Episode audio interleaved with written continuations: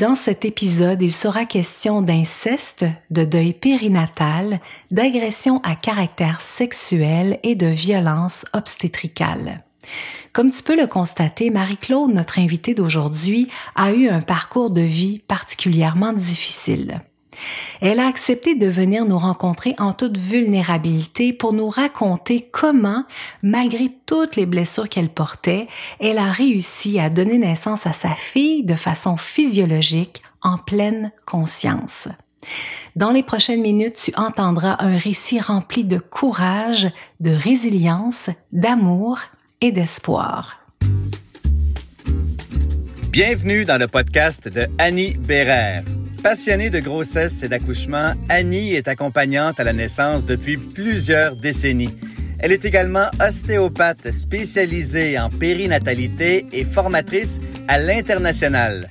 À ce jour, elle a aidé des milliers de femmes, de couples et de familles à se préparer pour vivre une expérience de naissance la plus alignée possible à leurs désirs. Voici Tadoula Ostéo, Annie Bérère. Marie-Claude, merci d'avoir accepté mon invitation. C'est avec grand plaisir, Annie. Aujourd'hui, j'ai très envie que tu nous racontes ton parcours en lien avec la naissance de ta fille et en lien aussi avec ce que tu as vécu malheureusement quand tu étais tout petite. Tu as eu une, une, enfance qui a été très, est-ce qu'on peut dire violente? Oui, on peut dire ça certainement. Oui, moi, euh, dans le fond, j'ai vécu de la violence euh, familiale. J'étais dans un milieu toxique. Là. Mon père euh, était euh, alcoolique euh, et euh, très violent psychologiquement, verbalement aussi. Puis j'ai vécu aussi l'inceste de mon frère aîné. Moi, j'ai trois frères, donc ça aussi, ça faisait partie, ça fait partie de mon univers d'enfance. Mmh et au fur et à mesure que les années sont passées, est-ce qu'il y a un moment donné où le désir d'enfant est venu de lui-même ou t'as plus répondu à comme une demande de la société de on fait des enfants? Moi, j'ai toujours voulu euh, avoir des enfants. C'était une évidence pour moi. Moi, j'ai beaucoup de suite dans les idées. Euh, j'avais je savais que l'enfance que j'avais eue, c'était pas celle que je voulais euh, pour mes enfants. C'était, clair, net et précis. Et très jeune, je me suis mis à garder des enfants. Et euh, c'est ça. Et je me suis collée, entre autres, sur des familles nombreuses. Je trouvais ça fascinant. Moi, ma mère biologique, je dis ma mère biologique parce qu'elle m'a pas élevée, mais ma mère vient d'une famille de 20 enfants. Oui, au Bas-Saint-Laurent, 20, ma grand-mère a accouché 20 fois. Donc, les familles nombreuses avaient quelque chose là-dedans pour moi qui était attirant. Puis donc, des enfants de tous les âges, de tous les stades de développement. De, donc, je me suis collée beaucoup à des familles nombreuses, dont euh, une de une amie euh, qui avait 11 enfants, qui en avait 9 au départ. J'ai gardé beaucoup, beaucoup ces enfants-là. J'ai beaucoup observé comment elles réagissaient, comment elles éduquaient, était où la limite, comment être autoritaire sans dénigrer sans humilier. Euh, tout ça, c'était pour moi, c'était comme essentiel de pouvoir un peu aussi tester ma propre capacité à travers ma propre personnalité, mais pas à temps plein, pas avec mes enfants, mais dans un cadre qui était sécuritaire, avec des adultes en qui j'avais confiance. Donc, je l'ai fait avec cette famille, j'ai fait avec d'autres familles aussi. Et quand tu dis que rapidement, tu as compris que l'enfance que tu avais eue était pas une enfance standard, que c'était pas sain, est-ce que c'était déjà avant ces expériences-là ou c'est justement de te coller à des familles que tu as pu réaliser que tu avais vécu de la violence, que tu avais vécu des agressions? Ah non, mais ça, je le savais. Euh, en fait, sais, moi, j'ai deux frères aînés. Euh, le plus vieux a été placé assez jeune. sais, nous, c'était très particulier. Là. C'était évident que ça avait pas de bon sens parce que euh, mon père a eu un autre enfant avec euh, une une autre femme qui a été dans ma vie à partir de l'âge de 5 ans. Et cet enfant-là avait pas du tout les mêmes traitements que nous. Donc, il mangeait des repas différents. Il y avait des boîtes de céréales qu'on pouvait pas manger. Tu sais, c'est un peu. Euh, il y a quelqu'un qui m'a amené qui m'a dit, mon Dieu, ça ressemble à l'histoire de Cendrillon. Puis c'est vrai qu'il y a quelque chose de ça. Donc, nous, on était enfermés dans notre chambre la plus claire du temps. Euh, tu sais, on n'avait pas la clé à la maison, on pouvait pas rentrer. En tout cas, il y avait beaucoup de choses qui avaient comme vraiment pas de sens, qui étaient très violentes. Donc, non, on le savait. Enfin, moi, je souvent, quand tu es un enfant, tu sais qu'il y a quelque chose qui fonctionne pas, mais c'est vraiment une question de survie, d'aimer tes parents, puis d'accepter tout ce qui se passe. Tu sais pas que tu peux vivre une vie en dehors de ta famille. À l'adolescence, c'est quelque chose pour lequel tu prends conscience que, oups, c'est possible d'exister sans ton père, sans ta mère, de manger, d'avoir un toit. À partir du moment où ça s'est arrivé, ben moi, moi j'allais voir les intervenants de l'école, puis je demandais à être placée, mon frère aussi. Le problème entre guillemets, c'est que moi j'étais pas délinquante, j'avais des super bonnes notes à l'école. Mon père aussi c'est quelqu'un qui est extrêmement élitiste, donc euh, chez nous, euh, par exemple, on ne pouvait pas écouter passe-partout. Il fallait lire des livres euh, de littérature française. Donc, je réussissais extrêmement bien à l'école pour lui plaire. J'étais première dans mon équipe de sport, expo Bref, j'ai fait tout ce que j'avais à mon pouvoir pour lui plaire, ce qui est un échec lamentable. Mais je le dis un peu avec humour, là, mais ça, ça a été dramatique pour moi. Mais en même temps, ça a fait comme juste, OK, il n'y a pas comme de possibilité pour moi dans cette famille-là. Mm-hmm. Ça, c'est juste pas possible. Que tu as eu cette conscience-là très rapidement. De pas vivre sa violence, tu sais. Mhm. Fait que, donc, c'est ça. Donc, c'était difficile d'être placée parce que j'étais pas délinquante. Puis le système, on le sait, euh, de la protection de la jeunesse manque énormément de ressources. Mais euh, j'ai fini par être placée quand même, malgré tout, à 14 ans. Hmm. Et là, les années ont passé et tu as rencontré quelqu'un. Et là, le projet d'enfant s'est concrétisé dans ta tête. Écoute, euh, moi, ça a été...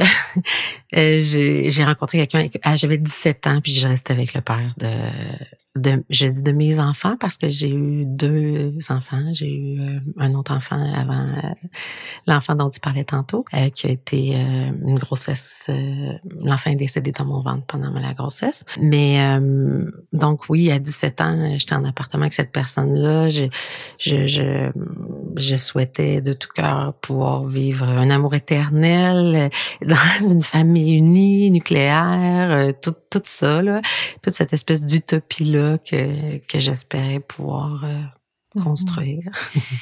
Et étant donné tout ce que tu avais vécu avant, j'imagine que concrètement, quand est venu le moment de dire, OK, on veut un bébé, au niveau de concevoir le bébé, il y a dû avoir quand même des difficultés qui sont apparues pour toi. C'est sûr que moi, au niveau de la sexualité, il y a beaucoup d'enjeux parce que, tu sais, dans le fond, là, j'ai vécu cet inceste-là, mais j'ai vécu d'autres agressions au caractère sexuel aussi.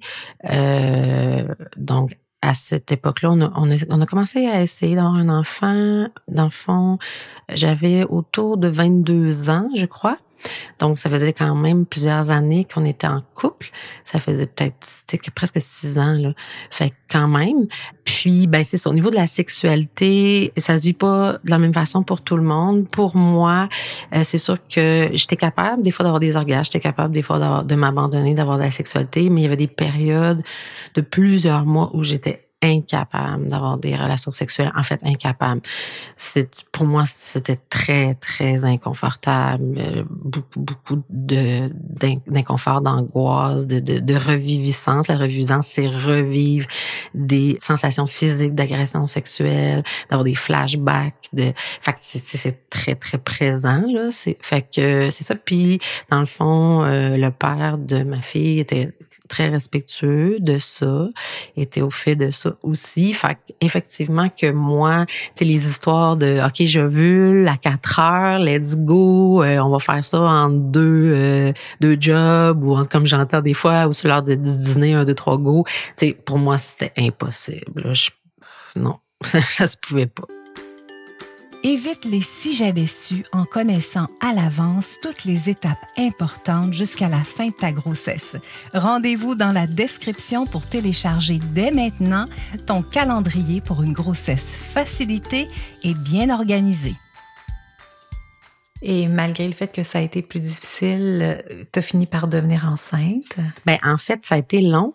Puis tu sais, on le sait, on, le dit peut-être pas assez. Je sais plus là les statistiques, mais moi je sais que dans le temps, la moyenne québécoise c'était autour de un an mm-hmm. pour tomber enceinte, encore ça. Tu sais, fait bon, moi ça a pris trois ans, mais en rushant pas. sais, donc, ça, ça se pouvait que des fois, il y avait des mois où on, on, fait, on avait aucune relation sexuelle donc pas pendant que je voulais, donc je ne pouvais pas être enceinte. Donc il y avait ça, mais c'est sûr qu'au bout de trois ans, j'avais quand même vraiment le goût de tomber enceinte. Fait que, ça arrivait quand même aussi. Plusieurs fois qu'on avait eu des relations sexuelles pendant mes ovulations. Donc, euh, c'est sûr qu'à un moment donné, ben, la question de fertilité se pose, puis tout ça. Mais pour nous, on était jeunes aussi, il n'y avait pas d'urgence, puis on n'avait pas envie de tomber dans, dans des tests. Puis de toute façon, tout ce qui était en termes de fertilité, pour moi, ça aurait été quelque chose de très intrusif dans mon corps. Puis je, non, non, non, non. Fait que c'est ça. Je pense qu'éventuellement, peut-être, ça aurait été famille d'accueil ou ces choses. Je sais pas. En fait, je suis tombée enceinte au bout de trois ans.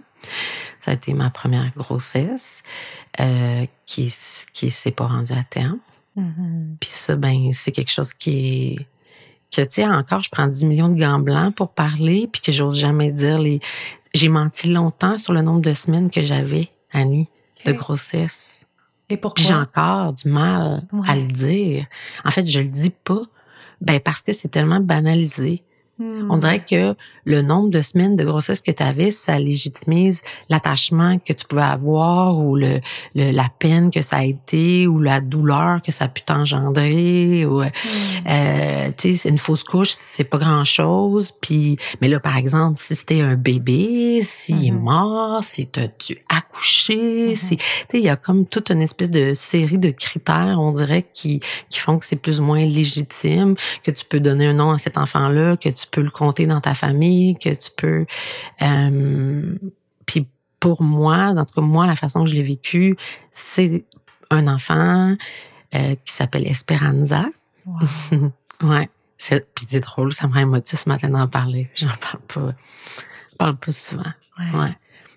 C'est ça. Fait qu'il y a eu Esperanza. Mm. C'est vrai ce que tu dis. Puis, tu sais, même les, les femmes qui n'ont jamais accueilli de bébé dans leur utérus peuvent avoir un deuil à faire en lien avec ça. Parce que l'enfant, même rêvé, mm. c'est un enfant auquel on s'attache. Complètement. Vraiment. Complètement. Vraiment. Mm. Puis on le faisait trois ans qu'on le rêvait, puis ça faisait bien plus longtemps que ça. Ouais. ouais. Puis ça avait été dur, tu sais, quand c'est si long tomber enceinte aussi, il y a comme une espèce de désespoir, de dire, mon Dieu, Seigneur, je peux pas perdre cet enfant-là. Hmm. Ouais. Fait que c'est ça, il y a eu Esperanza dans mon ventre qui, qui nous a soulevé de joie, de bonheur, de d'excitation. Puis en même temps, pour moi, ça a comme été un choc. Parce que tu entre rêver de tomber enceinte, puis être vraiment enceinte, là, j'étais comme Oh mon Dieu, OK, là, c'est vraiment une responsabilité. Là, je vais vraiment être un parent. Là, il faut vraiment que faut vraiment que je sois prête. Tu sais, il y avait quand même quelque chose de vraiment inquiétant pour moi aussi là-dedans. C'était mélangé. Donc, Esperanza est décédée. Euh, le sol échographie, décédé dans mon ventre. Puis, je l'ai porté pendant deux semaines. Hmm. Puis, pour des gens, c'est comme horrible. Moi, j'en parlais pas pendant ce temps-là. Pour moi, c'était doux puis c'était beau de l'avoir à l'intérieur de moi pendant cette période-là ça m'a donné juste le temps de l'avoir en dedans de moi, puis de digérer ça doucement, puis de l'apporter encore, puis de... Je sais pas. C'était mm-hmm. quelque chose pour moi qui était doux, qui était pas violent, qui était pas... Euh, c'est ça que j'ai vécu un petit peu. J'en parlais pas trop, puis je sortais pas trop parce que, tu sais, là, quand les gens savent que tu es enceinte, là, ils te posent des questions. Ah, t'as combien de semaines? Nanana. Fait que là, tu sais, je voulais pas te confronter à ça, puis de dire, ah, ben, il est là, mais il est mort. Tu sais, c'était comme un peu bizarre. fait, que, fait que, bref, euh, c'est ça. J'ai vécu ça dans cette petite bulle-là, puis ça a été des, deux belles semaines pour moi. Mm-hmm. Aussi, euh, bizarre, peut-être que ça puisse paraître pour certaines personnes. Donc, euh, puis, dans le fond, j'ai vécu mon premier accouchement. Mm-hmm de même, là, sans préavis, sans, sans le savoir que ça allait arriver. J'ai pas vraiment été bien préparée à ça. Un peu, j'avais une accompagnante à la naissance qui était fantastique et merveilleuse, que je connaissais et qui s'appelle Annie Bérard-Racine. hein? dans, dans, dans, cette vie, nous, nous étions au Bas-Saint-Laurent dans ce temps-là. Et euh, que je connaissais, que je te connaissais personnellement, là, on s'était parlé un peu. Puis je t'ai appelé un peu, je pense que c'est, en fait, c'est Sébastien qui t'a appelé. Parce que moi, j'avais des contractions quand même vraiment intenses. Je comprenais absolument pas ce qui arrivait. Euh, dans mon bain, puis je redeviens moitié, c'est particulier. Dans mon bain à la maison, mm-hmm. un peu toute seule, dans cette espèce de délire de contraction intense que tu savais pas qui allait arriver. Puis euh, un peu sa panique. Mm. Et euh, c'est ça, Sébastien de t'appeler. dire que qu'est-ce qui se passe? tu avais dit que ben c'est ça, que c'est des contractions. Puis tu sais, moi j'avais quand même déjà une passion un peu pour, je trouve ça fascinant, l'accouchement, tout ça. J'avais déjà lu euh, prendre une contraction à la fois, les choses qu'on, de base là, tu sais, contraction à la fois, ne pas anticiper la douleur, là, là, là. À partir du moment où j'ai su que c'était un accouchement, que tu étais là, que j'étais dans mon bain, j'ai juste essayé de focuser sur une contraction à la fois, me, me dire un peu ça. C'est très drôle parce que un moment donné, Sébastien, ça, faisait mal quand même. Puis un moment donné, Sébastien me dit, tu veux du de la vodka? j'ai comme, non, j'ai mal au cœur. fait que c'est ça. Alors, euh, ça a été ça. Ça a été des contractions, des contractions, des contractions. Puis à un moment donné, ben, flouk, euh, ça a sorti. Euh, c'est un peu déroutant. Tu T'as aucune idée un peu de la grosseur là, un peu dans les livres, mais tu sais jamais un peu la grosseur que ça a, la forme que ça a. Puis, tu sais, il y avait quand même toute le, le, la poche, euh, mm-hmm. ouais, tu sais, peut-être un début, un, peu de placenta, je sais pas trop, ça a tout sorti d'un coup. Et euh, là, je me suis mis à faire comme un peu d'hémorragie. Hmm. Ouais. Fait que moi, j'avais pas c'était clair pour moi, j'avais pas le goût de vivre ça à l'hôpital. Mais surtout qu'en plus, je, honnêtement, je voyais même pas comment je pouvais me rendre à l'hôpital mhm, mhm. à cause des contractions qui lâchaient pas, puis à cause de, de mon espèce de désarroi, puis de, je, honnêtement, je, je me voyais pas là, je, je vois pas comment j'aurais fait. Euh, mais là, c'est sûr qu'à partir du moment où là, je saignais beaucoup, ben là, c'est ça. On était allé à l'hôpital. Et euh, c'est ça, j'ai eu le droit à un magnifique curtage. C'est ça, et j'avais confié euh, ma petite Esperanza à l'hôpital pour faire des tests. Et on, a, on ne m'a pas redonné cet enfant. euh, ça fait quand même presque 20 ans. Je sais pas s'ils font ça maintenant ou quelque chose. J'aurais mis ça, j'aurais mis ça là. Bravo. Ah ouais. Bien entendu. C'est ça. Hmm. Mm. On est super touchés toutes les deux. tu, vois, c'est intéressant parce que ton témoignage démontre à quel point, même si les bébés sont tout petits dans notre ventre, même si les années passent, on continue à penser. Ben oui. Ben oui.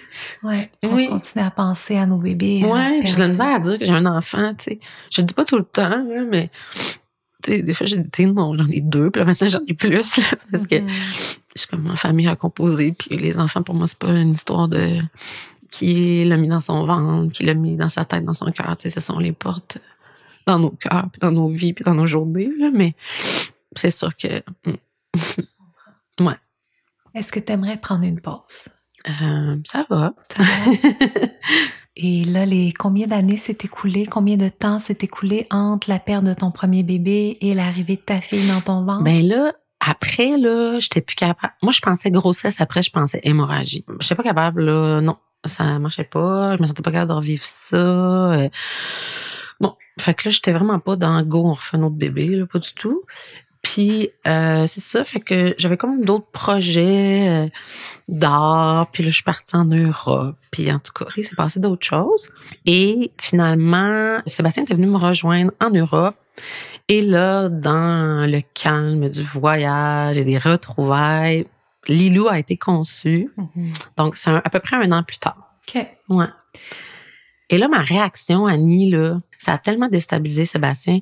Ma réaction quand j'ai appris que j'étais enceinte de Lilou, j'étais pas contente. Hmm. Vraiment, là, j'étais complètement déstabilisée parce que je venais de commencer une nouvelle job en plus, une grosse job. J'étais en probation, là, j'étais fuck, je finirais pas mon année de probation. Puis là, je, je peux je pense aussi qu'il y avait beaucoup de réactions de je peux pas m'attacher à cet enfant-là qui est dans mon ventre là, parce que parce que tu sais. Mm-hmm. parce que j'en avais perdu un puis euh, espèce de timing qui marchait pas là ça marchait pas. C'était c'est vraiment ça ma réaction là tu sais comme ah tu sais qu'est-ce que c'est ça tu sais? Mm-hmm. puis là c'était ma scène de déstabiliser j'avais dit ben écoute laisse-moi du temps là je vais finir par être contente mais là je suis vraiment comme non, mauvais timing. C'est ça qui est sorti à ce moment-là. Je me suis permis de vivre ça. Là. C'est, c'est, c'est ce qui était. Là. Fait que. Mm. Ouais, puis c'est, c'est ça la vraie vie. Hein. Souvent, on est gêné. Quand tu as désiré un bébé et que ce bébé-là arrive à un moment où c'est moins un bon timing, on dirait qu'on est gêné de le dire. Parce que les gens autour, ils font comme, ben là, tu voulais un bébé, là. C'est ça, tu sais. C'était ça. Ça a été ça au début. Fait que là, j'ai évidemment, ben pas évidemment, là, tu sais, j'ai attendu plus que moins pour dire que j'étais enceinte. Puis là, en plus, à mon travail, tu sais, je mm-hmm. finissais pas mon année, en tout cas. Puis j'avais un patron hyper charmant qui, qui, qui aimait me rappeler que j'étais en probation. C'est mm. très aidant. Donc, bref, c'est un peu ça la réalité, là, de, de ce que je vivais à ce moment-là. Ouais. Mm. Et là, ce qui m'intéresse énormément, c'est d'entendre ton cheminement en lien avec la grossesse, en lien avec l'accouchement. Mm-hmm. Parce que là, il y a de nombreuses femmes, lorsqu'il y a des antécédents d'agression sexuelle, d'inceste, de violence, qui vont vivre ces moments-là de façon très difficile, qui mm. vont, par exemple, opter pour une péridurale, aller dans un hôpital où mm-hmm. tous ces accès-là sont là, pour pouvoir s'assurer de sentir le moins possible. Toi, tu as été dans une démarche qui a été euh, tout autre. Ouais, complètement. Euh, j'avais vécu aussi à Nid de la violence obstétricale. J'avais, on dirait que c'est honteux quand même de le dire, mais je vais le dire, c'est important parce que je suis vraiment pas toute seule. J'avais attrapé des condylomes puis, Sébastien, c'est la deuxième personne avec qui j'ai des relations sexuelles. Tu sais, c'était quand même trash. Puis ça, j'ai trouvé ça dur, là. Parce que, tu sais, comme dans mon corps, là, tu sais, des condylomes, en plus, c'est dégueulasse. Puis, wesh, tu sais, comme mon corps qui était déjà comme tellement ma vulve, puis tout mon col, toute cette zone-là qui avait été déjà tellement saccagée par l'inceste, par plein de sensations que j'étais pas prête à vivre. Puis là, cochonnerie-là. Arc. Puis fait que bref, euh, la violence obstétricale, c'est que à un moment donné, j'en ai eu sur le col. Puis là, j'ai, dans le fond, euh, j'étais voir un gynécologue et je me rappelle avoir dit sur la table, j'étais avec Sébastien, je lui ai demandé de venir parce que ça me stressait énormément. C'est stressant pour tout le monde de s'ouvrir les jambes sur des étriers avec des inconnus, euh, sur une table froide avec des instruments froids, avec un médecin froid. Euh, donc, j'avais amené Sébastien avec moi. J'avais averti le médecin, j'avais dit, j'ai vécu des agressions sexuelles, c'est très stressant pour moi, vous allez me toucher, probablement que je vais sursauter. Tu sais, j'avais vraiment mis mes limites et expliqué.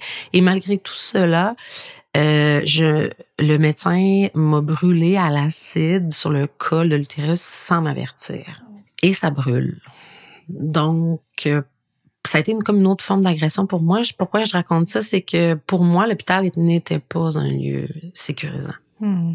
Puis l'anesthésie n'est pas comme pour le curtage, tu sais, bon oui, anesthésie, mais tu sais comme tu peux anesthésier mon corps, mais si tu, mais tu peux pas anesthésier mon cœur, tu peux pas anesthésier mes émotions, ma sensibilité. Donc, si ce, froid-là est là quand je me réveille, si, si j'ai pas la certitude que pendant que je suis endormie, mon corps est traité avec bienveillance, je me sentirai pas plus en sécurité.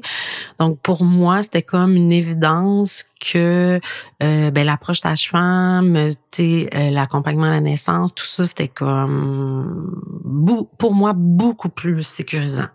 Beaucoup plus sécurisant.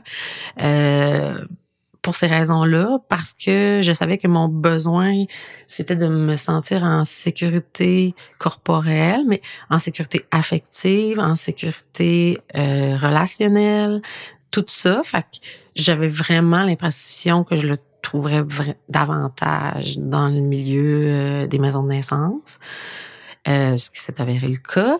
Puis aussi, il y avait avec toi l'autonomie. Mm-hmm. Mm-hmm. Comme c'était très important d'être attaché à mon enfant, d'être une excellente mère, je, il y avait l'attachement avec le bébé qu'on pouvait commencer déjà. Puis là, j'étais comme wow, puis oui, puis là tout ça, c'était comme wow, fantastique. Fait qu'on a commencé comme ça, puis à faire des jeux avec bébé dans le ventre, puis à, à c'est ça, à y parler, puis à dire ah, je m'excuse, je travaille bien trop, je t'envoie bien trop de cortisol, mais bon, j'étais avec toi, puis bon, de commencer à, se connaître, puis à s'apprivoiser comme ça. Fait que, puis bon, le cheminement, tu sais, de l'accouchement à travers ça qui s'en venait, là, ben tu sais, qui allait venir à un moment donné, là. Mm-hmm. Ouais. Est-ce que pendant ta grossesse, tu avais des, des, visions de ce qui s'était passé avant? Est-ce qu'il y a des moments donnés où c'était plus réveillé par le fait de sentir ton bébé dans ton ventre, de que ton corps se transformait, que tu avais moins le contrôle aussi sur, euh, sur ton corps à ce moment-là? Par rapport aux agressions sexuelles, pas spécifiquement, je dirais. Ben euh, oui, comme toute personne, euh, tu sais, qui, qui que son corps change, pas toute personne. J'espère de tout mon cœur qu'il y a des femmes qui vivent pas ça, mais on a beaucoup de pression sociale euh, liée à notre corps. Moi, j'ai pris beaucoup de poids. Euh, un affaire comme 70 livres, ce qui est très simple parce que j'étais vraiment toute petite. Euh, j'ai eu des vergetures très tôt. Il y avait ça, là, tu sais, mais j'en faisais pas une fixation. C'était quand même correct. Euh, j'étais fière d'avoir une grosse bedaine, tu sais. Euh, c'est ça. Non, non, je portais ça fièrement. Non, sexuellement, ça me confrontait pas à ce moment-là. Je ne crois pas. Puis c'est ça. Tu sais, moi, euh, il y avait quelque chose de très clair pour moi, là, c'est que je voulais pas que personne se mette les doigts dans ma vulve pendant que j'allais accoucher. Honnêtement, c'était ça la prémisse. Okay. Genre, tu ne mets pas tes doigts là. Euh, ouais, ça, ça, non. Tu sais, puis encore moins, tu vas me mettre des instruments, puis tu vas me mettre dans des étripes, des affaires de même, là. Et là, là, là, je freak total. Fait que, tu sais, ça, là, ça a été dit très tôt à la sage-femme, tu sais, comme moi, je veux pas ça. Puis je me rappelle que tu m'avais dit, tu sais, tu peux en parler, ta, ta, ta. Puis, fait que là, j'avais dit, ah ouais, tu sais, je suis pas obligée, moi, là, là d'avoir ça, tu sais. Parce que, tu on en attend toujours. Ah ben là, j'étais rendue à deux, là, j'étais rendue à trois, là, j'étais rendue à quatre, j'étais encore rendue à quatre. Tu Christy, combien de fois qu'ils mettent le doigt là pour savoir à tout bout de champ combien de centimètres qu'il y a, tu sais? C'est un peu, en tout cas, pour moi, c'est vraiment épeurant, là. Je suis comme, moi, ça va vraiment pas marcher, là.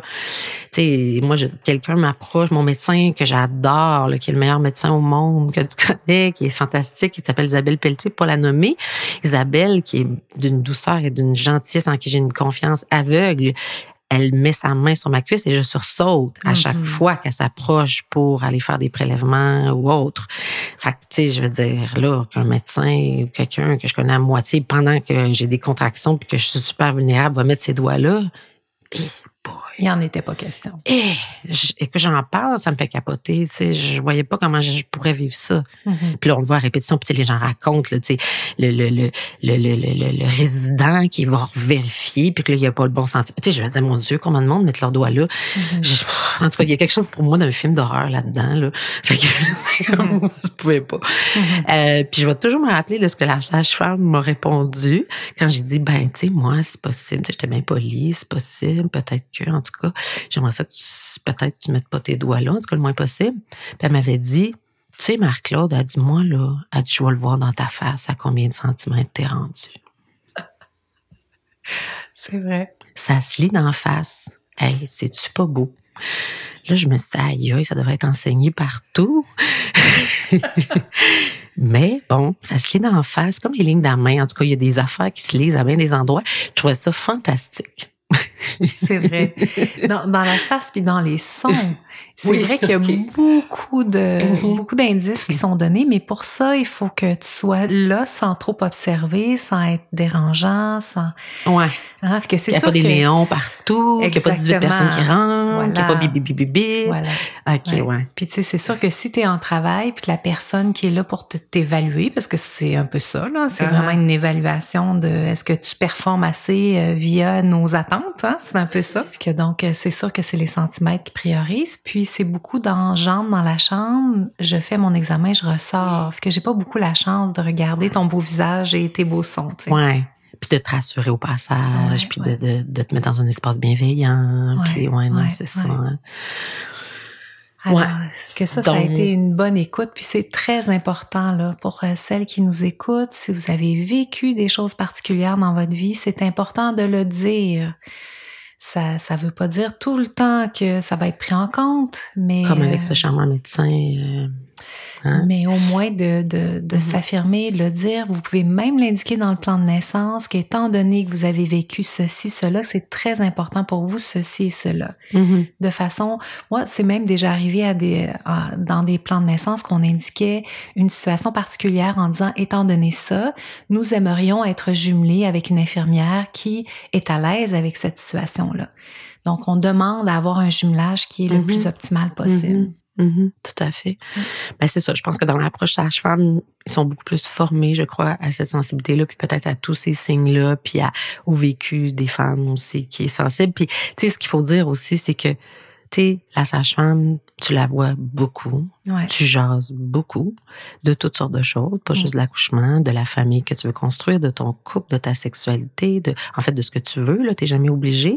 Mais tu sais, ça fait que tu crées un lien aussi intime de confiance, de vulnérabilité, partagé, de, tu sais, fait tout, il y a tout ça qui se crée aussi. Puis ça, pour moi, c'était très important.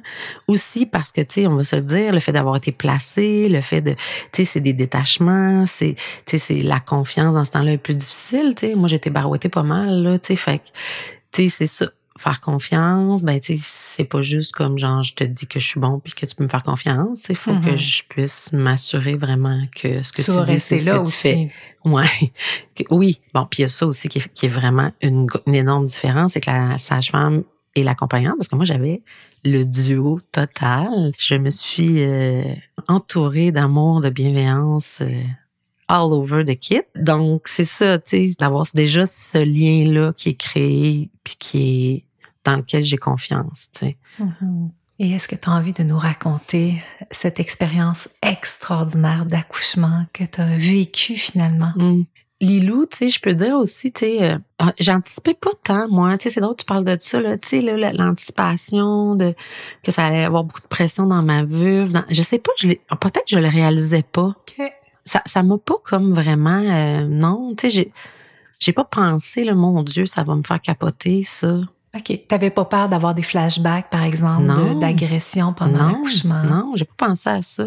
Probablement parce que j'avais cet espace-là sécure que je savais que j'aurais pas de doigts dans, dans vulve, que je savais, tu sais, avec les sages que je pouvais prendre la position que je voulais, que je voulais être, que je pouvais être où je voulais, que je pouvais même accoucher dans l'eau. Moi, j'adore l'eau, mais tu sais, c'était pas un prérequis, mais je savais que je pourrais aller dans le bain, puis probablement ça allait me rassurer parce que quand je me sens pas bien, je vais dans le bain, tu sais. Euh, ouais, non, en tout cas, je me rappelle pas d'avoir anticipé ça, là, mais je m'étais beaucoup préparée, tu sais, puis avec toi, puis je faisais des visualisations dans mon bain, de mon col, tu sais, bon, kyo, blablabla, bla, bla, Puis à un moment donné aussi, ce que je me suis dit, que je me rappelle très bien, c'est que je me suis dit, là, là, l'accouchement, là, je dis, au pire, je vais passer 36, 48 heures d'enfer. Mais tu sais, c'est 36, 48 heures, puis c'est passé. Mais je vais être mère toute ma vie. Puis ça, ça me faisait drôlement plus peur, Annie, que, que le reste. Ça avait drôlement plus d'impact parce que, tu sais, la violence, j'en ai vécu beaucoup, puis je sais que je suis capable de passer à travers. OK? Mais devenir un parent puis pas manquer ma shot, ça, je savais pas si j'étais capable. Donc, il y avait ça aussi qui était là puis qui était comme, OK, gars, l'accouchement, là, c'était pas vraiment ma plus grande préoccupation. Ce qui fait que j'ai retardé. Ce qui fait que j'étais effacée parce que quand même, Hein, j'avais quand même accepté que ma sage-femme mette ses doigts une fois, c'est vrai. Puis j'étais bien d'accord. J'étais effacée, dilatée, euh, je pense quasiment à 100% puis j'étais à 3 cm. Bon, j'allais dire un premier, c'était pas un premier, c'était un deuxième accouchement. Mm-hmm. Tu sais, fait que j'étais comme, le fruit était mûr, comme on peut dire, hein. Ça, ça a commencé euh, dans la nuit, ça, hein, comme c'est souvent le cas. Puis je allée prendre mon bain parce que tu m'avais dit, bon, dans le bain, ça arrête pas, c'est bon signe, tout ça. Ça arrêtait pas. On est parti en auto, c'était beau, je sais pas si tu t'en rappelles. J'ai arrêté de faire pipi, j'étais en jaquette, puis j'ai de faire pipi sur le bord du chemin. Si ça, sur le bord de l'autoroute. Il y a quelque chose de magique, là, de partir la nuit comme ça. Euh, les étoiles, c'était beau, là. Je, me rappelle, j'ai regardé les étoiles, puis là, je faisais pipi sur le bord du chemin. En tout cas, moi, je trouvais ça beau. J'avais toi, puis j'avais la sage-femme. Moi, je voulais, puis et, et le, père de mon enfant. Donc, moi, c'était ça. J'avais mon armée là avec mm-hmm. moi, puis qui allait s'occuper de tout, puis que j'allais pouvoir être en sécurité. Après ça, qu'est-ce qu'on a fait? Mais ben là, tu nous avais montré plein d'affaires là, tu sais, pour être avec bébé, rester connecté, parce que tu sais, on allait faire une super équipe, puis tout ça. Fait que tu sais, là, on était comme avec les loups. Puis là, je me rappelle aussi, tu fais des affaires comme magiques avec tes doigts là. Là, maintenant, je comprends plus. Dans ce temps-là, je comprenais pas. Là, je me rappelle avoir eu une contraction. J'étais comme ah, quand même. Hein? Puis à comme aïe aïe.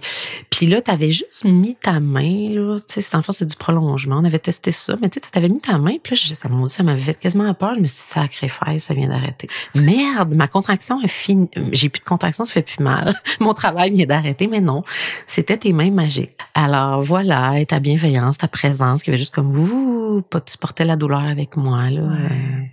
C'est ça. Fait que ça, c'était comme bien magique. À un moment donné, tes mains magiques, tu sais. Il y avait une hum, limite. Ouais, c'est ça. Mais, euh, tu ça, dans cette petite bulle-là de douceur puis de calme, t'as t'arrives dans ta chambre, c'est ta chambre jusqu'à temps que tu vas repartir, ton lit, euh, ton chum dans ton lit avec toi. C'est tout ça, là, la sage-femme que tu connais super bien. Euh, c'était doux, puis c'était calme. Puis, tu sais, dans le fond, on sait que quand c'est doux puis c'est calme, ben, ton corps, il sécrète des endorphines. Mhm. Fait que, tu sais, il y a tes mains magiques, puis il y a les endorphines qui gèlent aussi, hein, Ouais. pas mal. Fait que, tu sais, c'est ça, ça augmente, ça augmente, mais tu sais, tu t'en rends comme pas trop compte parce que c'est un, un petit peu plus d'endorphines, un petit peu plus de paroles d'Annie qui dit « je laisse venir le bébé ». Ah oui, c'est vrai, faut pas que je me crispe.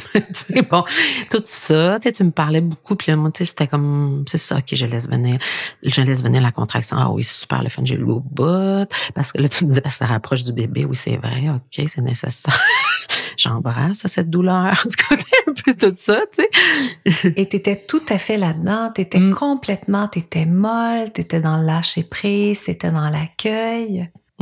Parce que j'avais cet espace-là où je me sentais en sécurité, je suis convaincue à 100% que c'est ça, tu sais. Ok. Parce que sinon, j'aurais été dans l'adrénaline, clairement. Mhm. Puis on le sait, tu sais, quand tu tombes sur l'adrénaline, ben là, tu contractes moins bien, ça fait plus mal. Tu tombes dans un eau qui, qui vient pas du bon bord, là, Ouais. Que c'est ça. J'avais ça, j'avais, j'avais ça qui était là, qui était complètement là. Puis j'avais, m'étais préparée, tu sais, j'avais lu, j'avais fait tout ça. Mais à un moment je suis allée dans le bain, là. C'est comme, c'est comme ma place, là, où je suis bien. Je suis bien dans le bain. Ça se dit bien. On a travaillé, c'est juste à côté, c'est ce qui est le fun. Je suis allée dans le bain.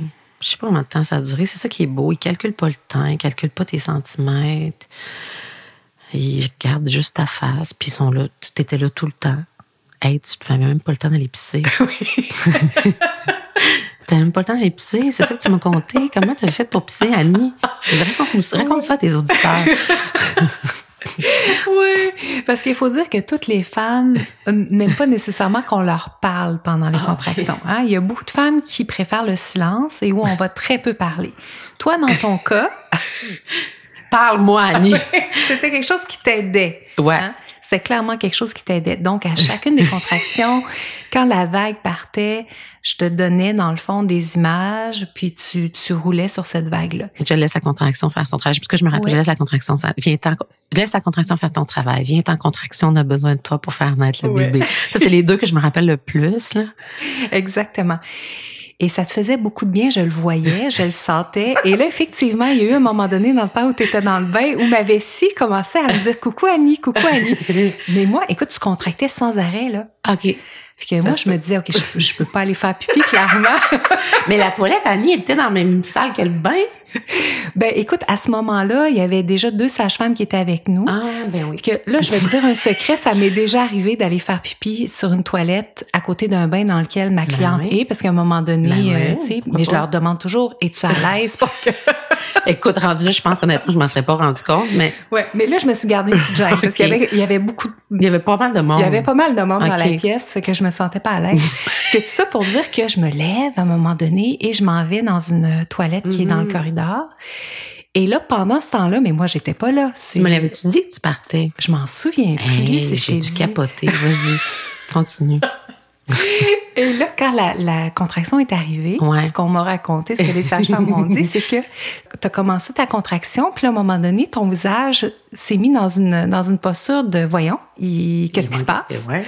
Et là, tu as ouvert les yeux. Et là, tu t'es rendu compte que j'étais plus là. Ah non, ah non, ah non, tu m'as pas fait ça. Et là, tu as crié à la sage-femme Parle! OK, ben c'est ça, à parler. Sandra a parlé. Ouais, ça m'a ça m'a vraiment fait rire. Mais bon, je suis revenue, hein, ça a été rapide, Oui, euh, t'as ça. dû pisser vite. Hein? Hum, hum, T'avais d'affaires. C'est Ouais. ça que pendant les accouchements, écoute, je te racontais à chaque fois où on, on a la vessie pleine, où on est assise dans un coin avec aucune circulation dans les Ah, jambes, mais là, t'oses pas trop bouger parce que, ouais, puis quand la mère est à 8-9 cm qu'elle a mal, c'est C'est du bon. que... Mon mal à moi, tu sais, je peux bien le prendre un peu en. Ouais, c'est ça. Exactement. ce qui est arrivé, c'est ça aussi, c'est que là, à un moment donné, je commençais à manquer de force. À un moment donné, c'est ça. Fait que les contractions, ça dure longtemps, hein, puis t'es dans, t'es dans, il faut que je me laisse écarteler, il faut que je me laisse, parce que c'est un peu ça qui se passe quand même, on va se le dire, là. T'as quand même une tête qui veut passer entre deux os bien serrés, puis tout ça, puis ça tourne, en tout cas, bien des affaires qui se passent là-dedans. Puis toi, t'es passive. Ouais. Ben, en tout cas, c'est un passif actif, mais c'est un Mm. passif. C'est un passif euh, volontaire. Hein? Ouais, tu sais, fait que c'est ça. Ça prend beaucoup d'abandon, là. Fait que, euh, ouais, pis c'est, ça, ça dure longtemps, puis ça intensifie, ça intensifie, ça intensifie. Puis je me rappelle du moment, puis là, dans les chiffres magiques, là, c'est le moment où tu es sur le bord du 10, mais moi, j'en ai aucune idée de ça parce que fantastique et merveilleux, on n'a jamais regardé mes centimètres. Mais à un moment donné, je me rappelle que là, ça a pogné une, une coche de plus que là, j'ai fait « Oh! » Là, si c'est plus fort que ça, là, je serais pas capable. C'est le, je pense que c'est le seul moment où j'ai paniqué. Tu, pourrais, tu saurais le dire le mieux que moi, là. Probablement que j'ai ouvert les yeux aussi à ce moment-là, puis Mhm. que j'ai fait comme, wow! Mhm. wow! Qu'est-ce qui se passe là? Là, là, là, là, c'est- là, c'est plus que Mhm. ce que je suis capable, tu sais. Et là, tu as dit, tu m'as vu, hein, dans mes yeux, je suis convaincue. Tu m'as dit, euh, viens en contraction, on a besoin de toi.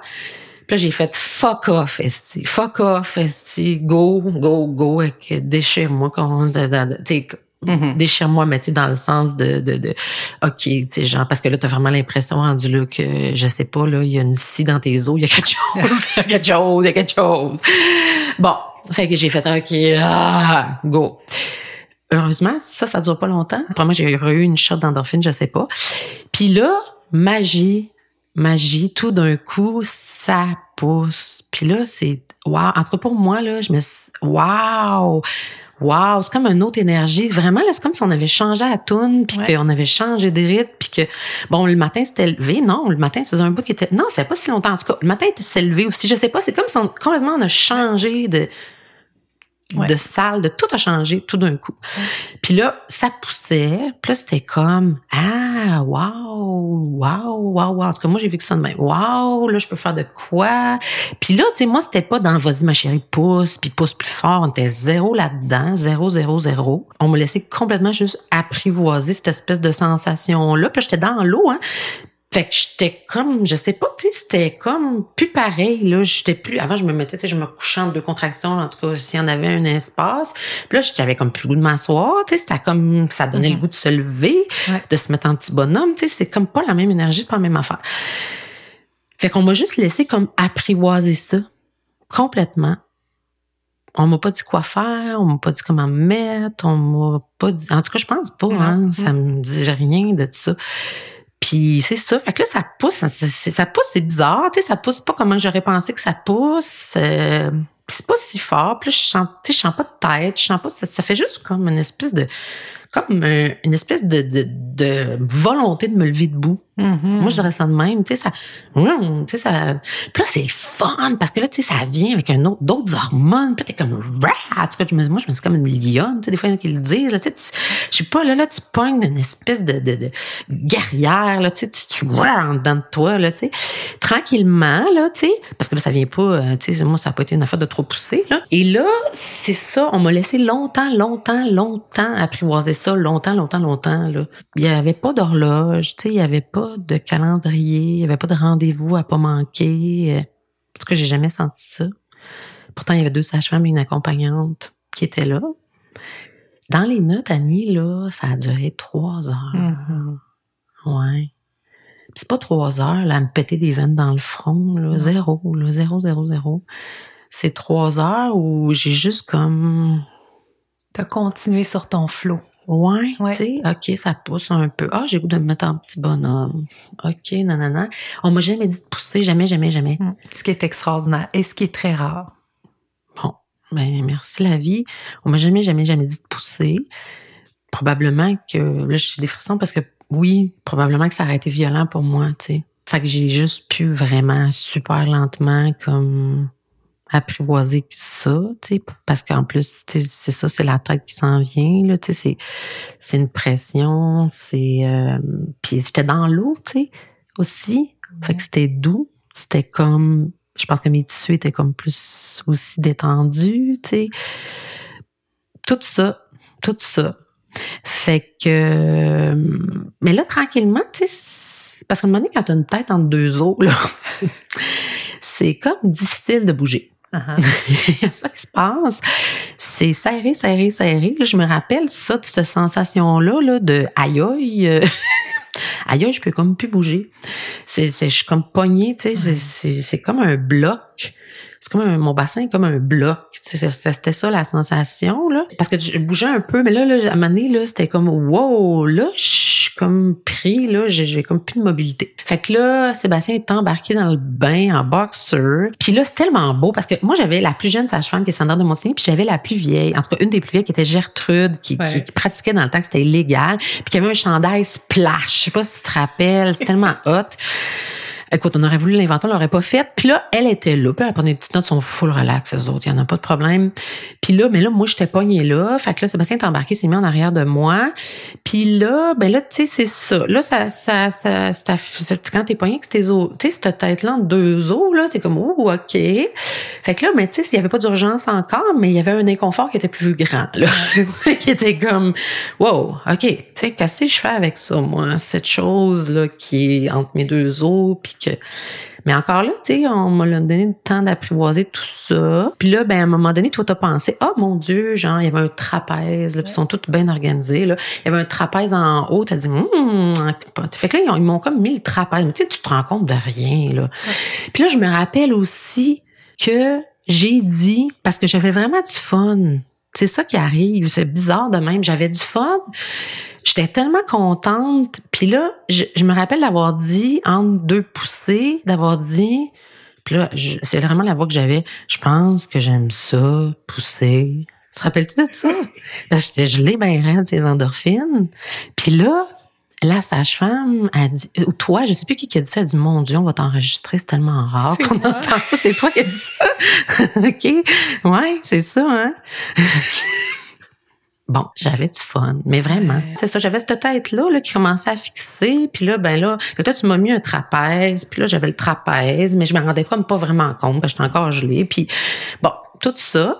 Puis là, ben c'est ça. Tu sais, à un moment donné, euh, Sandra, qui était bien relaxe, tu sais, elle, veillait quand même sur, mon, sur notre bébé, là, tu sais, c'est sûr. Ah, puis c'était beau, là, on, on, y parlait. On n'arrêtait pas de se parler, hein, on y parlait. Oh, mon Dieu, ça, j'ai pleuré. On n'arrêtait pas de se parler. Viens-t'en, mon beau bébé d'amour, viens-t'en, on a de te voir. Puis là, tout ça. Puis là, ben, c'est ça. Euh, à un moment donné, ben, euh, Sandra, euh, tu sais, euh, Lilou a commencé à être fatiguée un peu, là, du trois heures de, de rotation, puis de sa tête qui était tout poigné dans mon bassin, puis elle m'a laissé plein de temps, puis c'était correct, mais là, à un moment donné, tu sais, elle avait besoin probablement de câlin, là, qu'il se passe d'autres choses. Fait que c'était, son petit cœur, c'était pas l'enfer, on n'était pas sous le gros stress, mais tu sais, elle montrait des petits signes de fatigue. Fait que c'est juste à ce moment-là que Sandra a dit, bon, Marie, tu sais, on, on pousse-tu un peu? Puis là, j'ai ah, ben OK! mais genre, ah, ben oui, hein, c'est ça, c'est ça, c'est ça qu'il uh-huh. faut que je fasse. Tu sais, bon, OK, oui, allons-y, tu sais. Puis là, j'ai poussé fort, fort, fort, tu sais, mais c'est ça le moment, tu sais. Puis là, je, honnêtement, je me colissais de mon périnée, puis tout ça, j'ai jamais pensé à ça. Je sais pas si c'est parce que j'étais dans l'eau, tu sais, l'espèce de sensation de brûlure qu'on décrit, je me rappelle pas tant de ça. Je me rappelle un peu, non, c'est pas vrai, je me rappelle un peu. Mais tu sais, en tout cas, fait que là, j'ai fait, OK, ben oui, let's go let's go, poussons. Puis là, c'est comme, OK, let's go. Là, là, là, je poussais, mais encore là, on m'a pas dit comment respirer, comment tu là, là, là j'étais mm-hmm. comme go, go, go. Puis là, ben, c'était tout là, j'étais toute, tu sais, fait que là, pousse, pousse, pousse, pousse, pousse. Euh, ça a duré un certain temps quand même aussi. Puis là, ben, j'étais dans l'eau. Et je me rappelle, c'est pas vrai, je me rappelle quand c'est arrivé cette affaire-là, parce que euh, la tête là dans euh, dans le, le, le, vraiment qui gonfle le plancher pelvien puis qui arrive où les grandes lèvres là, mm-hmm. euh, parce que là ça donne un choc cette affaire là tu sais tu le sens hein? Fait que je me suis levée je me suis levée, j'ai fait je me suis levée de bout. Sauf que quand tu accouches dans l'eau, ce qui fait que ton bébé se met pas à respirer mm. euh, pendant que tu accouches, ben c'est le, changement d'air. Tu sais, fait qu'il faut que l'eau soit à température du corps pour pas que, le bébé dans le fond quand il va naître dans l'eau, il va pas se mettre à respirer l'eau du bain. Mais là, vu que je me suis levée debout, que là, je, sais pas qui, probablement tout le monde m'a pogné les épaules puis m'a fait Chérie, puis je redescends dans l'eau. parce que là, on veut pas que les loups se mettent à respirer du liquide amniotique, tu sais.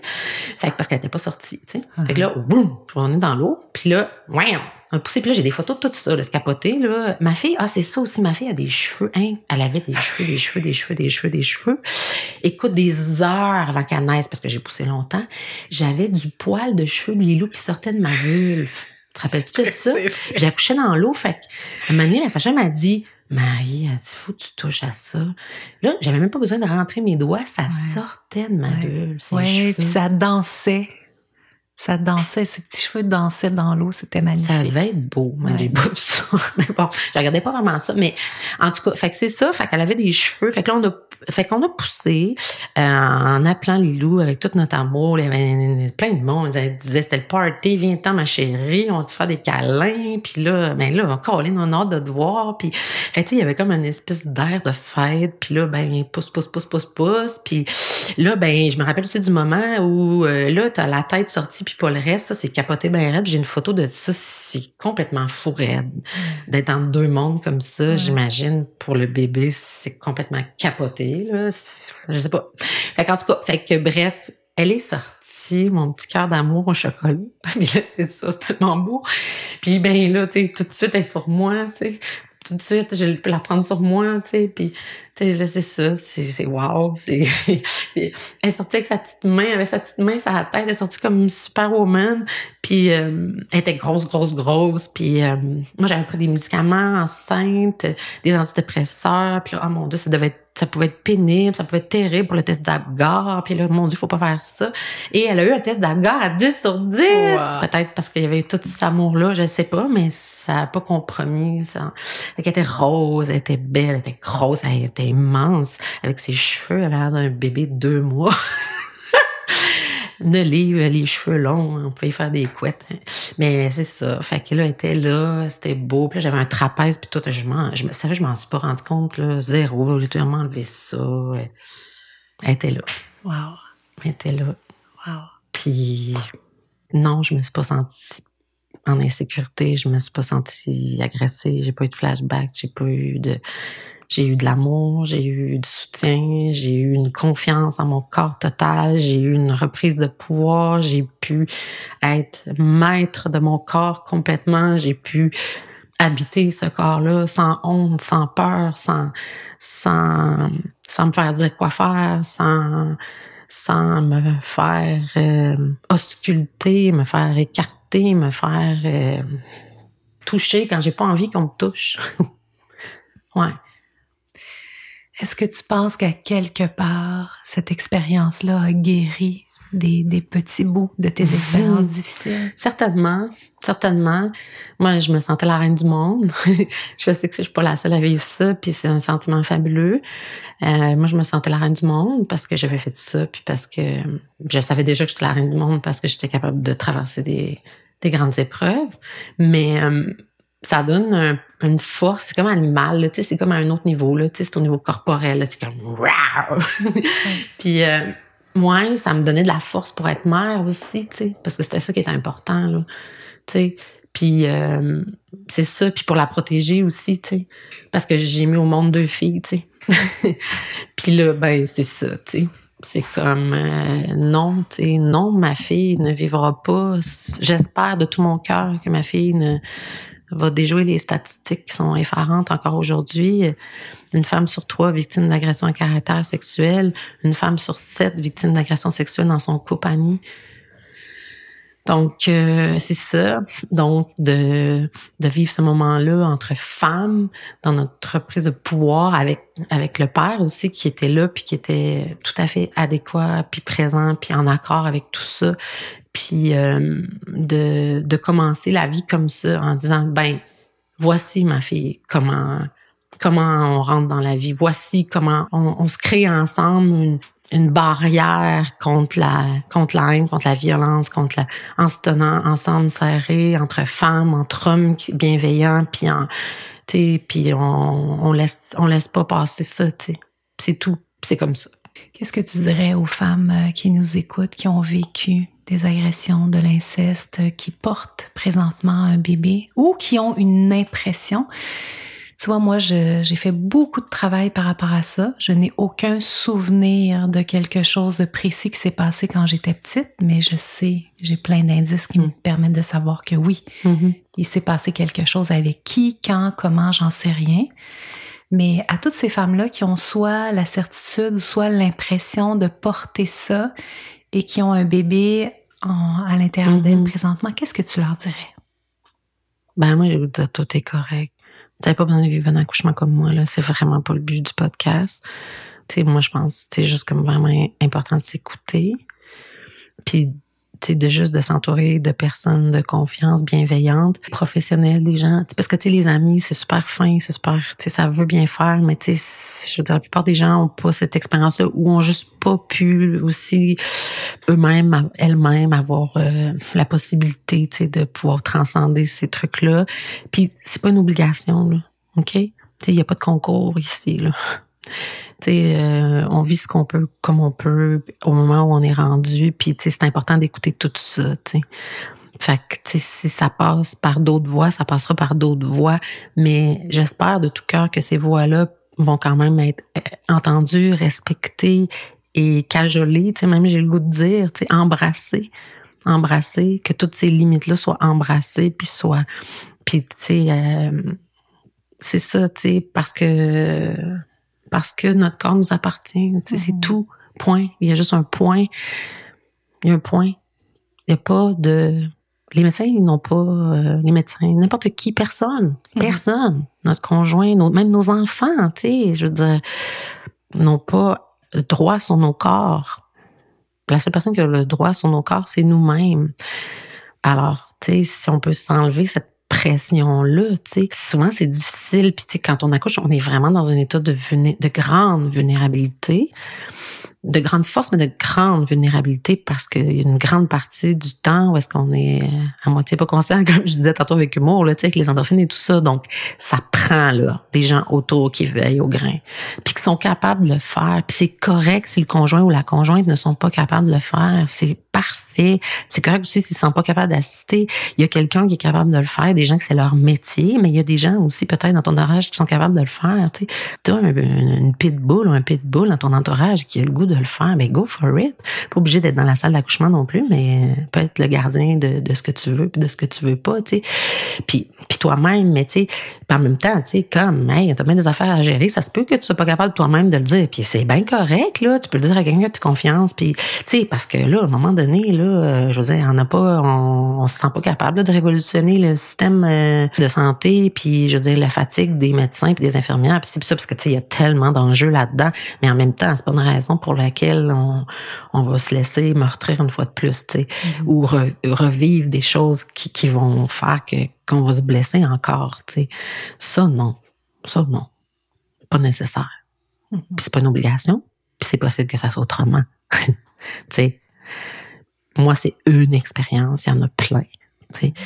Puis, mais moi, c'est juste ce que je souhaite, que ces personnes-là soient respectées dans toute leur expérience complète de grossesse. T'es pas obligé de te faire toucher à bedaine. C'est ta bedaine. OK? C'est ta. T'es pas obligé. T'es pas obligé de te faire prendre en photo. T'es pas obligé d'avoir tel test, tel test. Tu peux le faire toi-même, ton test. T'es pas obligé que quelqu'un d'autre le fasse à ta place. T'es pas obligé d'accepter que le résident t'examine. T'es pas obligé, tu sais, de mm-hmm. tout ça, là. Tu sais, euh, pis c'est pas, t'es pas fine, c'est pas que t'es désagréable, c'est pas, c'est que toi, c'est ça ton besoin, puis c'est mm-hmm. tout, ça finit là, tu sais. Fait que c'est dans un million de petites choses, tu sais. Tu sais, je pensais ça, je pensais juste sur le secret, tu sais, de, pouvoir construire ce, cette bulle-là de mon corps est roi et maître ici aujourd'hui et celui de l'enfant à naître. Et c'est la seule, c'est la seule vérité ici aujourd'hui. Et il n'y a pas de mère qui veut que son enfant décède, là. Hein? S'entends-tu, là? C'est, puis aussi cet animal, là. Mm. On va être prête à se faire découper toi et bah pour pas que ce bébé-là meure, là. Mm. Hein? C'est officiel. Mm. Sûr et certain. Ça ne sera même pas un enjeu. Donc, à partir de là, mm-hmm. s'il y a des choses qu'on n'a pas le goût d'avoir, c'est absolument pas pour la sécurité de notre enfant. Mm-hmm. OK? Mm-hmm. Puis on n'a pas besoin de nous faire peur avec ça non plus. Parce que ça, c'est plus fort que tout. Mm, mm, absolument. Oui, parce que, écoute, euh, moi, j'ai jamais vu une mère ou des parents prendre des décisions à l'encontre de la santé de leur bébé. Ça, ça se voit pas, ça. Notre cœur, il va passer après. C'est tellement fort, là, l'instinct, là. Moi, je me rappelle d'avoir déboulé une marche d'escalier quand Lilou était petite. Puis, tu sais, on a des réflexes, c'est des réflexes, hein, mettre tes mains quand tu tombes. Mon réflexe, ça a été de coller Lilou, de l'enrober dans mes bras pour manger tous les coups dans le dos. Ouais, je te crois. C'est capoté, là. Ça veut dire que ton instinct de sauvegarde, puis l'autre parent aussi, hein, c'est pas une affaire de qui a porté le bébé, là, cette affaire-là. Là. Ton instinct de préservation de la vie dont tu es responsable est plus forte que la préservation de ta propre vie. Mm-hmm. Parce que j'aurais pu me péter la colonne vertébrale. Mhm. C'est fort. Ouais. Fait que pour- donc, écoutons ce corps Ouais. qui sait, qui sait très bien ce qui doit être et de quelle façon ça doit être. Tellement d'accord. Tantôt, tu nous as partagé que pour toi, devenir mère, tu avais des inquiétudes face euh, à qui tu allais être comme maman. Mhm. Oh mon Dieu, Annie. oh mon Dieu, Annie. Ma fille a 18 ans. Puis, euh, je l'ai dit, euh, je l'ai dit à ses 18 ans, tu sais, d'avoir réussi à la rendre à 18 ans dans un milieu sans violence. C'est la plus grande réussite de ma vie. C'est ça. Ça n'a pas été facile. Non. Non. J'ai été monoparentale à partir de l'âge de deux ans. Son père n'a pas été beaucoup présent. J'ai capoté ma vie. J'ai eu tellement peur de pas réussir. C'est pour ça que j'ai pas eu d'autres enfants, mais, mais on a réussi. C'est ça. On l'a fait. on l'a fait. Puis euh, on n'est pas parfaite. On n'est pas parfaite, mais on s'aime. Puis euh, à tous mes défauts. Puis euh, c'est bien correct de même. Elle a aussi un énorme cœur. Puis euh, euh, c'est ça. Merci Marie-Claude. Merci d'avoir accepté de nous partager quand même. c'est des, c'est des petits bouts d'intimité. hein. Ouais. Ouais. Maintenant, j'en parle facilement parce que je me dis, on est, on souffre tellement tout seul avec des choses qui sont uniques, mais tellement universelles en même temps. Quand tu te demandes d'en parler, là, il y a tellement de monde qui sont pris tout seuls à vivre ça, puis à avoir honte, puis à penser qu'ils sont seuls au monde, puis que c'est donc, ça donc pas d'allure, puis qu'ils en font donc tout un plat, puis que ci, puis que ça. Puis que, tu sais, dans le fond, non, on est des milliards, des milliers, des... Tu sais, on l'a vu avec les mouvements hashtag MeToo, puis tout ça, mais il y a encore tellement de sujets comme ça qu'on parle pas ou qu'on va le dire une fois comme ça, mais qu'on en reparlera plus au quotidien parce que ça se place mal une conversation, puis dans un souper, mais, mais c'est là, tu sais. Puis il y a des espaces pour en parler, puis être accueilli là-dedans, puis c'est essentiel, tu sais. Puis vous êtes crissement pas tout seul. puis je suis pas toute seule, je suis plus toute seule, moi non plus, là-dedans. Merci Marie-Claude.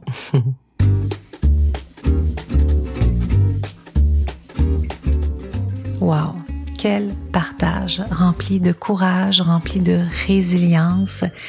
Probablement que tu as entendu qu'à plusieurs reprises, Marie-Claude et moi étions euh, très émotives euh, à travers notre échange. Il y a plusieurs moments où on essuyait euh, nos larmes, ce que tu n'as pas vu évidemment puisque il n'y a pas de visuel. C'était une rencontre très riche. Marie-Claude a été très très généreuse dans son partage. Évidemment, on a abordé plusieurs sujets tabous, plusieurs sujets dont on n'a pas l'habitude de parler même avec les gens avec qui on est très près finalement. J'espère que tu as aimé ce partage et cet épisode. J'espère qu'à toi aussi, il te fait du bien. Si tu désires partager en lien avec ton vécu à travers cette, cet épisode tout particulier, tu peux évidemment m'écrire. Tu peux le faire via Instagram. Tu peux également le faire directement par courriel. Tu trouveras mon courriel dans la description du podcast. Je t'invite aussi également à aller sur Apple Podcast pour donner un beau 5 étoiles au podcast pour qu'il soit vu le plus possible par le plus grand nombre de familles possible. Évidemment, je t'invite encore cette semaine à écouter la formation, la préparation à l'accouchement, les 11 clés pour une naissance facilitée, dans laquelle je te donne vraiment toutes les astuces à utiliser pour pouvoir te rapprocher le plus possible d'une naissance physiologique et d'une naissance qui va être le plus facile possible pour toi et aussi évidemment pour ton bébé. Et si tu es au troisième trimestre de ta grossesse ou que même ton bébé est dans tes bras, je t'invite à nous rejoindre dans une rencontre postnatale gratuite pour découvrir les principales clés pour accompagner les super pouvoirs de ton bébé. On va parler ensemble de sécurité affective, de sommeil, de motricité libre, de la fameuse tête plate, des réflexes archaïques et compagnie. Si ça t'intéresse, je t'invite simplement à aller dans la description et de cliquer sur le lien correspondant. Je t'embrasse très fort, je te souhaite une magnifique semaine avec plein de bonheur, des petits, des moyens et des grands, et je te retrouve la semaine prochaine.